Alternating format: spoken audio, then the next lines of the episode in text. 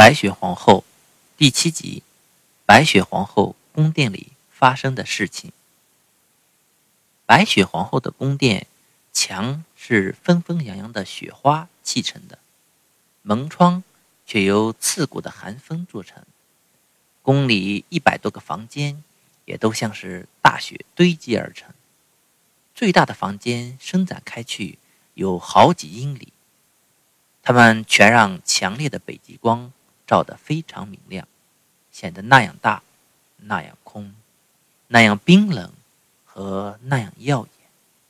那儿从来谈不到有什么欢乐，那儿甚至从来没有开过一个小小的舞会，好让风暴吹起喇叭，好让北极熊后腿站立起来跳跳舞，表演一下优美的舞姿，更不用说嘴巴里。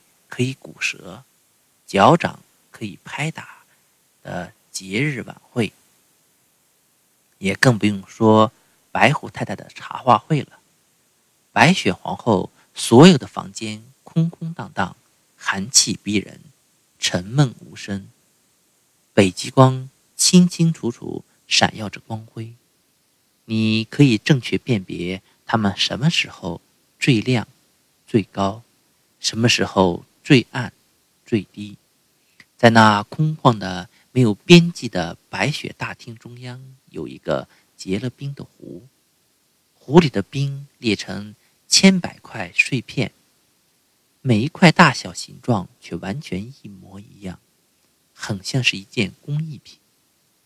白雪皇后在家的时候，坐在湖的中央，还说，她就坐在智慧的。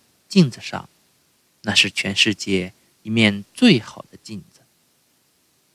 小开乙冻得发青，不，几乎冻得发紫了，但他并不觉得，因为白雪皇后把他身上的寒颤全都吻掉了。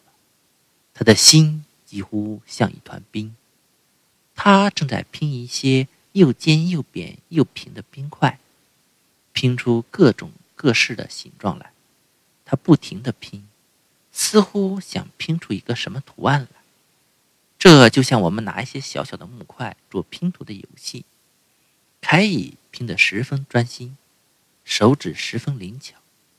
在他的眼里，这些图形似乎比什么都重要。那是因为镜子的碎屑还留在他的眼睛里的缘故。他拼成了许多完整的图案，组成许多不同的文字。但他却怎么也拼不出一个特殊的词“永恒”。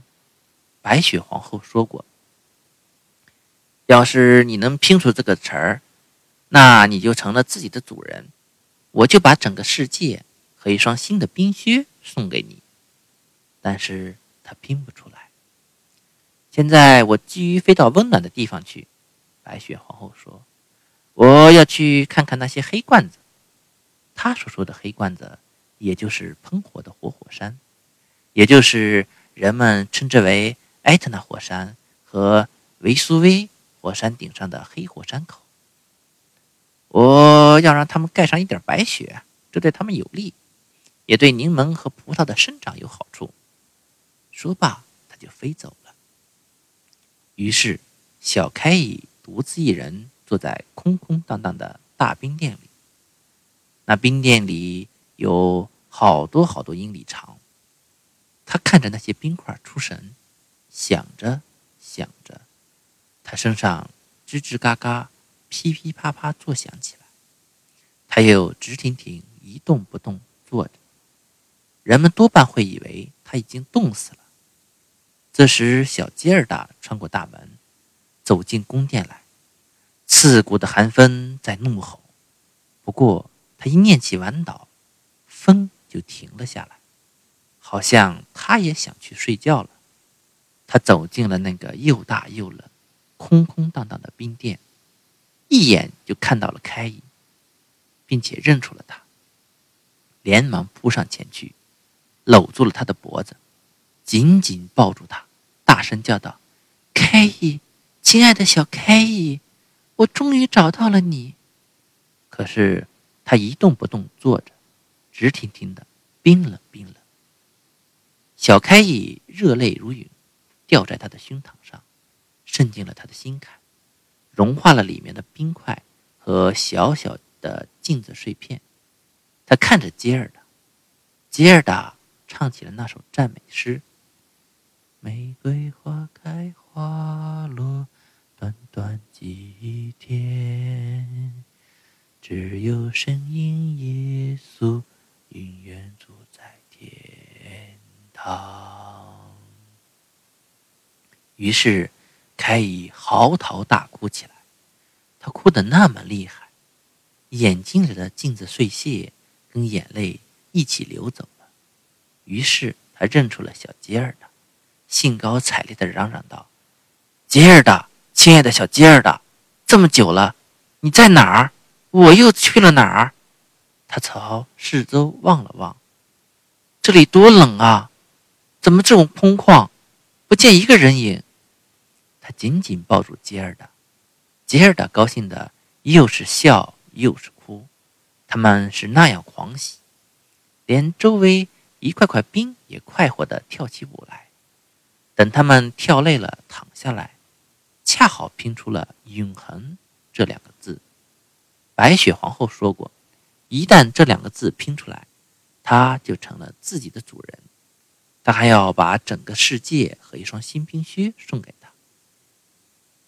杰尔达吻了开义的双颊，那儿就像开出了两朵玫瑰。杰尔达又吻了他的眼睛，他们就像杰尔达的眼睛一样炯炯发光了。杰尔达吻了他的手脚，他们就变得强壮有力了。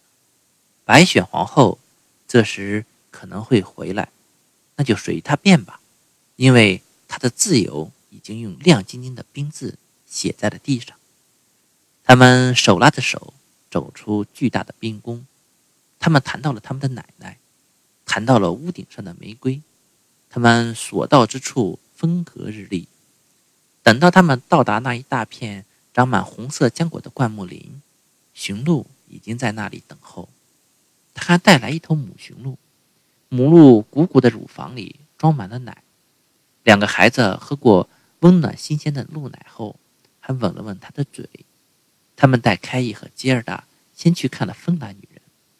他们在他那热气腾腾的房间里，把生着暖得热乎乎的，还详细打听了回家的路径。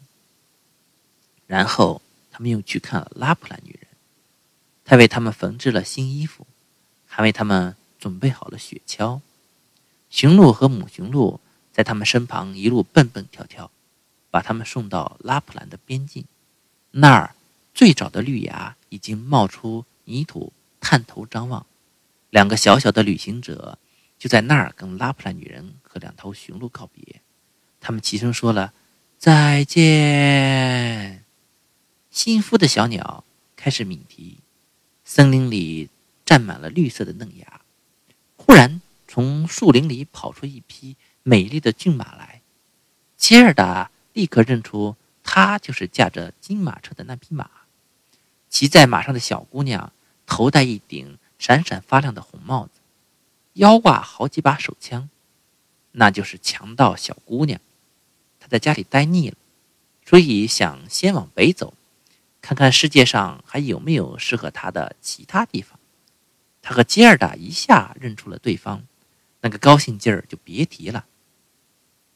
长途跋涉找来的就是你这个可爱的小家伙吗？他对小凯伊说：“我真想不到，你值不值得有人为你一直走到天涯海角。”吉尔达却拍了拍他的脸额，问他王子和公主的近况。他们在国外旅行呢。强盗小姑娘说：“那么乌鸦呢？”